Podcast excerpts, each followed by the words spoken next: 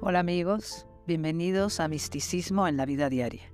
El místico o la mística es aquella persona que está interesada en entrar en contacto con su esencia, con el amor en sí mismo o en sí misma en su vida diaria. A todas esas personas que están haciendo un trabajo interior para manifestar más luz y ver el amor en cada circunstancia, les dedico este podcast. Sean todos bienvenidos y bienvenidas. En esta ocasión nos acompaña Jocelyn Arellano, quien es escritora y conferencista sobre el tema del cambio de conciencia. Bienvenida, Jocelyn. Gracias por invitarme y bienvenidos a todos. Bueno, eh, vamos a hablar del tema. Parte del tema de la apertura de la conciencia que estamos viviendo quiere decir que los seres humanos nos estamos abriendo muchísimo más a verdades más amplias. Más que nunca tenemos sed de verdades más amplias. Quiere decir que estamos más en contacto con eh, ese amor que somos o esa verdad que somos, esa esencia que somos, porque es la esencia en nosotros, el ser divino en nosotros, lo que hace que anhelemos más verdad. Esa apertura que nos está llevando a más verdad en nosotros eh, es lo que hace que la información esté bajando cada vez más y cada vez es más fácil tener información a través de todos los medios que conocemos hoy en día, de las redes sociales, libros, etcétera, conferencias. Entonces, hoy en día, tú oyes algo, tú lees algo eh, con respecto a algo, una verdad más amplia en la que te has movido hasta ahora, y ya no es tanto quién la dice, sino estamos empezando a entrar en contacto con nuestra propia sabiduría. Entonces, lo que yo voy a compartir hoy ¿Te checa o no te checa? Lo que tú lees, ¿te late o no te late? Lo que tú oyes, ¿te late o no? Esa es tu propia sabiduría, no importa quién te la diga, es la sabiduría de tu esencia, de tu ser, del corazón. ¿Ok? Entonces estamos más abiertos a absorber esta información porque ya está, esa información ya está en nosotros de todas maneras. Lo único que estamos haciendo es abrirnos para recibir algo que ya conocemos. Claro. Entonces, todo esto va ligado a que estamos viviendo un proceso en donde, digo, está demostrado científicamente que la frecuencia vibratoria del planeta se ha acelerado. Vamos a decir que el, planeta Tierra, pero el universo entero, está vibrando más rápido, más alto. Estamos en, tiempos de cambios. Eh, como tú lo habías dicho, gente que quizás se interese en estar viendo este programa y no algo opuesto es porque está ya en un camino de, de, cierta voluntad para poder hacer más progreso y poder entender de dónde venimos y a dónde vamos. Este cambio de paradigma que siempre lo menciono en los programas porque cada invitado tiene una perspectiva única, sin embargo muy nutritiva, ¿A dónde nos está llevando según tu visión? ¿Prescindimos de la materia para lograr este cambio? Es decir, quizá regresar a la fuente e irnos a otra realidad un poco más elevada en donde ya no haya tanta dualidad? ¿O podríamos dar ese cambio junto con la materia? Es, esta es una duda muy común en estos tiempos. Bueno, lo que yo quisiera es darlo junto con la materia. Claro. Eso según yo. Vamos a decir, todos los que estamos encarnados en este instante estamos viviendo la transición, ¿ok? entre un nivel de conciencia bajo, lo que nos lleva a experimentar el miedo que sentimos, ese planeta que todavía vibra así, anclado en esa idea de separación y en el miedo, este planeta va a eventualmente ser un planeta, que es lo que llaman de quinta dimensión, en donde estaremos anclados en el amor. Es decir, conocimiento ya mayor de que somos uno mayor conciencia de que actuamos para el bien de todos y mm. no como un planeta de tercera dimensión, en el caso de este, donde el miedo te lleva a actuar solamente pensando en lo que a ti te conviene. ¿De acuerdo? Porque el miedo es lo que nos lleva a nada más pensar en nosotros. Mientras a mayor amor, más piensas en ti y en todos.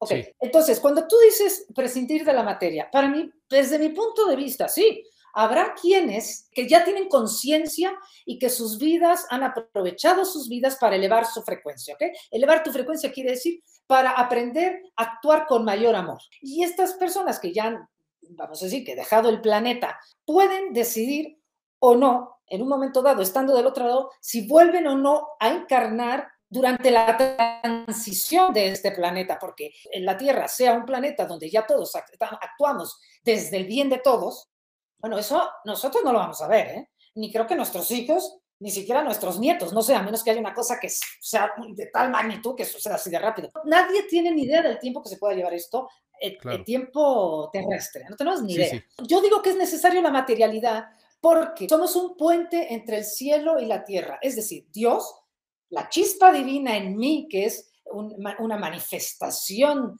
de la fuente de toda vida llamada Dios, yo soy, un, yo soy una extensión de la fuente de toda vida, la que llamamos Dios. Yo, tú y, tú, todos somos esa extensión, esa chispa divina. Esa chispa divina elige venir a encarnar en este plano, precisamente porque viene a anclar esa luz o ese amor en un planeta dual en un planeta donde todavía la mayor parte de nuestros actos están, siguen siendo desde el miedo, desde lo contrario del amor, venimos para traer la luz, para tener cada vez mayor entendimiento que mi propósito es cómo manifiesto más amor en esta circunstancia hoy, en este instante de mi vida, cómo en esta vida, en este instante confío más, cómo toco el amor que soy en esto. Venimos a espiritualizar la materia con cada acto, cada vez que uno de nosotros no reacciona desde el miedo, ¿ok? Estamos elevando la frecuencia de todo el planeta, pero desde la más mínima, desde el más mínimo mineral, piedra, pasando por todo el mundo vegetal, pasando por todo el mundo animal y llegar al nivel humano. Cada vez que uno de nosotros actúa desde el amor, ese regreso a ese espacio divino, elevamos la frecuencia del planeta, porque el cambio de conciencia lo estamos haciendo entre todos. No, hay un señor sentado en el cielo con una varita mágica diciendo, ¡pum! Ahora este planeta se va a hacer así. No, no, todos lo estamos haciendo. Entre todos, con cada acto de amor, elevamos y llegaremos y llevaremos el planeta a esta eh, nueva humanidad, conciencia. Nosotros nos moriremos, ¿verdad? Nos vamos a morir. El planeta seguirá en su proceso. No podemos saber si decidimos seguir encarnando, ok, volver para seguir elevando el planeta o no lo vamos a hacer. O sea, lo hacemos desde aquí, lo hacemos desde allá. Porque así como habemos millones de nosotros aquí queriendo ayudar a elevar la frecuencia del planeta, hay millones de seres del otro lado ayudando a este proceso. Y si ustedes se dan cuenta, aquellos, yo porque acabo de tener un nietito, pero todos aquellos que están teniendo, los niños que están naciendo hoy en día, ya vienen con otro chip, con otro DNA. O sea, cada vez vienen almas más evolucionadas. No es que vengan con más amor, porque todos tenemos la misma cantidad de amor. Vienen con mayor conciencia de lo que son. Nosotros lo único diferencia es que estamos, se nos ha olvidado. Pero estos niños y todas estas almas que están viniendo vienen a ayudar en cada una de esas familias, despiertan más amor en nosotros, porque a ellos estar más en contacto con el amor que son, despiertan el amor en las familias, en las comunidades en las que se mueven, etc. Para mí es tan válido el trabajo que están haciendo las seres de luz del otro lado como lo que estamos haciendo nosotros. Ahora, tengo que decir que nosotros somos muy valientes. Una cosa es ayudar desde el otro lado, donde en los planos superiores hay muchísimo amor y armonía y entendimiento, ayudar desde un plano donde cada cinco segundos se te aprieta un botón y encima en el olvido, en el olvido, donde mi tendencia va a ser a reaccionar de golpe desde el miedo, a menos que haya ya conciencia, un trabajo personal de autoconocimiento para que en lugar de reaccionar de inmediato, tengamos conciencia de, espérate, espérate, no reacciones, vete al amor, contacta con el amor, o sea, no, no te pelees. dale espacio a eso, no pasa nada que sientas intolerancia, no tienes que reaccionar, dale espacio, vuelve al amor. Eh, mencionaste algo eh, muy interesante, ellos, que son los, los niños. Eh, ¿Qué hay con los niños autistas? ¿Qué hay con el autismo? ¿Eso, eso en qué nivel eh, interactúa con, este, eh, con esta capacidad de, de amor o de, o de evolución? Voy a decir lo que yo entiendo, ¿eh? yo no tengo la verdad absoluta. Solo se lo quedan si les resuena. Lo que yo tengo entendido a través de lo que nos han dicho los guías y maestros es que, por ejemplo, en el caso del autismo, son almas muy evolucionadas que eligen, vamos a decir, eligen este hándicap o esta, esta circunstancia, porque al costarles trabajo relacionarse con el mundo exterior, lo eligen porque son almas que quieren profundizar en una vida interior. Al tener menos contacto con el mundo exterior, tienen más contacto con el mundo interior, es decir, con su divinidad, con su esencia, con lo que son de verdad. Entonces ellos vienen a elevar la frecuencia del planeta a través de que ellos, la relación con su ser es más potente, hay mayor conexión al no estar tan distraídos con lo externo. ¿Me Claro. Claro, claro. Y si lo vemos así, la verdad es que ellos tienen mayor integración con ellos mismos.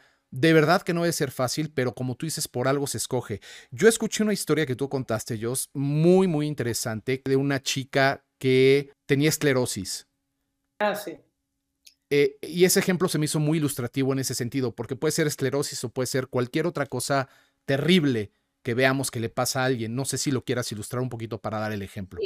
Esta amiga mía tuvo ELA, eh, se llama esclerosis lateral amiotrófica. Yo no soy ninguna experta en esta enfermedad, lo único que yo vi en ella es que es una enfermedad donde tú vas perdiendo toda tu capacidad muscular de todo el cuerpo y tú quedas al, final en una silla de ruedas, incapaz tú de mover nada de ti, de nada, ninguna parte de tu cuerpo, em, y sin embargo la cabeza te funciona perfectamente bien. Entonces tú no puedes hablar, tú no puedes hacer nada, pero eso sí, te das cuenta de todo. Una prueba muy grande y muy grande para la persona que lo sufre y muy grande para, evidentemente, la familia, que era en este caso su marido y sus dos hijos adolescentes en aquella época. Entonces, fue muy interesante porque, bueno, ella fue una persona que eh, agarró el toro por los cuernos, en el sentido que ella se interesó mucho y se unió a un grupo de personas que también tenían la misma enfermedad, porque ella quería entender cuál era el origen, vamos a decir, psicológico de esta enfermedad. Porque ella, eh, en un principio, porque podía escribir con, un dedo, podía escribir, podía escribir en una computadora, y ella decía, ella creía en aquella época que porque ella había tenido una infancia muy difícil y que el padre los había abandonado, y ella quiso entender, quería entender, no, para, no, para no, por, no por rechazar nada, sino entender más el origen, eh, vamos a decir, mental y emocional de una enfermedad como esa. Fue muy interesante porque cuando ella llega ya al cielo o a la luz y se comunica con nosotras a través de Carmen, nos dice, cuando llegué aquí, me recibieron apoteóticamente, o sea, era tal el nivel de amor, de luz, de alegría, lo que sentí es indescriptible, el amor que sentí. Bien valió la pena haber pasado por lo que pasé. Me dijo, ¿te acuerdas, Jocelyn, que yo en vida quería entender el porqué eh, de esa enfermedad? Y ahora entiendo que estoy aquí, que yo elegí pasar por esa enfermedad, al igual que mis hijos eligieron venir conmigo durante este trance y mi pareja, mi marido, pero la razón eh, que yo la elegí fue para entender que no estamos hechos para ser el centro de atención. Eso para mí fue como porque es que es verdad, yo la conocí, cuando yo la conocí ella estaba ya, vamos a decir, a la mitad del proceso. Yo no la conocí antes, pero una amiga de ella que sí la conocía desde el principio, que fue la que me llevó, me contó que es que en un principio cuando tú tienes una enfermedad dura, pues sí, la gente te visita mucho, sí, tienes muchas visitas, pero cuando una enfermedad dura mucho tiempo, y, y sobre todo cuando es una enfermedad donde ya no puedes hablar, te vas quedando cada vez más solo, sobre todo pasan los años, pero a mí cuando me dijo, mi enseñanza era entender que no estamos hechos para ser el centro de atención. Yo dije, no, pues, se, se, escogió exactamente lo más duro que pudo haber en la vida para no ser el centro de atención, para no poder expresar, para no poder hablar, para no tener opiniones. O sea, qué fuerte, pero qué valiente y qué, y qué trascendental experiencia ese tipo de pruebas son, como dicen, son saltos cuánticos, digo, de que de aquí al, al, triple cielo, porque, porque además uno, eh, digo, ya no vamos a entrar a fondo eso otro día, pero cuando tú llegas del otro lado a la luz, ¿okay? a lo que llamaríamos el cielo, hay muchos niveles en el cielo, muchos, muchos niveles en la luz, y tú llegas al nivel de luz que te corresponde, de ah, acuerdo al nivel de luz que has adquirido en vida, que es de acuerdo al nivel de conciencia que has adquirido en vida. Y el nivel de conciencia siempre se mide al nivel de cuánto amor he podido tocar en vida. No se trata de ser perfectos, sino de que en medio de todas las vicisitudes de estar vivo, ¿cuántas veces vuelvo al amor en medio de, lo que sea, en medio de la impaciencia, de la confusión, de que me equivoqué, pero en medio de lo que sea que te esté pasando, siéntelo, dale, dale espacio, dale espacio, permítelo y vuelve a la luz. Lo que nos sana y lo que sana el planeta es cada vez que volvemos al contacto con esa frecuencia en nosotros, a ese espacio divino. Si yo lo hiciera todo perfecto, no practicaría la humildad, ni la compasión, ni la ternura hacia mi proceso. Porque no es nada más el amor a los demás, es que es el amor se empieza con uno. Es cuánto soy capaz de perdonarme. Como nos pasó con una persona que, Alma ya, que estaba del otro lado, y se comunicó a través de Carmen, eh, un hombre, que por lo visto había sido, él nos dijo, muy controlador en su familia, y había hecho sufrir mucho a sus hijos, a sus hijas. Hablaba de las hijas, porque había sido muy dominante, también con la mujer. él lo dijo, en mi casa solo se hacía mi voluntad. Hice mucho daño y ahora estoy aquí en este lugar donde me arrepiento muchísimo y no quiero avanzar a ningún sitio no me, eh, hasta que mis hijos me perdonen, porque me siento muy arrepentida. ¿Cómo le iban a perdonar sus hijos? O sea, él, quería que hablaran a través, que Carmen hablara con ellos y vamos, eh, eh, vamos a decir que él no quería avanzar de donde estaba porque a fuerzas quería que lo perdonara. Cuando a fuerzas queremos que nos perdone alguien, eso es control otra vez. Claro, claro. Es controlar. Entonces, eso no es humildad. Ok, ya te arrepentiste, bien, pero eso no es humildad. Humildad es, esto es lo que es. Yo no puedo controlar lo que los demás, las reacciones de los demás.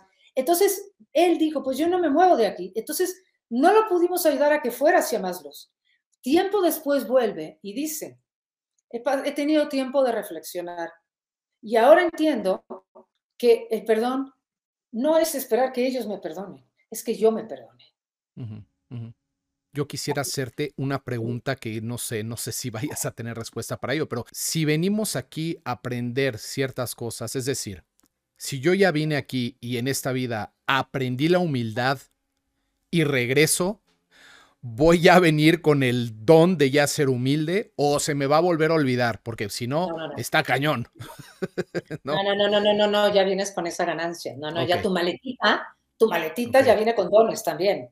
Ok, entonces, ok. Entonces, ya vienes, Ya vienes con otros aprendizajes, o sea. Bien, entonces podemos decir lo que ya tenemos trabajado, si ya somos personas más pacientes, si somos personas más humildes, si somos personas más eh, condescendientes, qué sé yo, cosas positivas es que ya lo trabajamos y ya fuimos lo opuesto antes. Y ahora lo que tenemos que trabajar, que ahora soy impaciente y que ahora soy eh, controlador, eso es lo que en estas vidas tengo que aprender para después regresar y cada vez tener menos cosas hasta ser casi un ser muy ecuánime? Con mayor ecuanimidad, sí, con mayor aceptación de tus fallas y de la de los demás y de las circunstancias de la vida. Ecuanimidad tiene que ver con eso, mayor aceptación.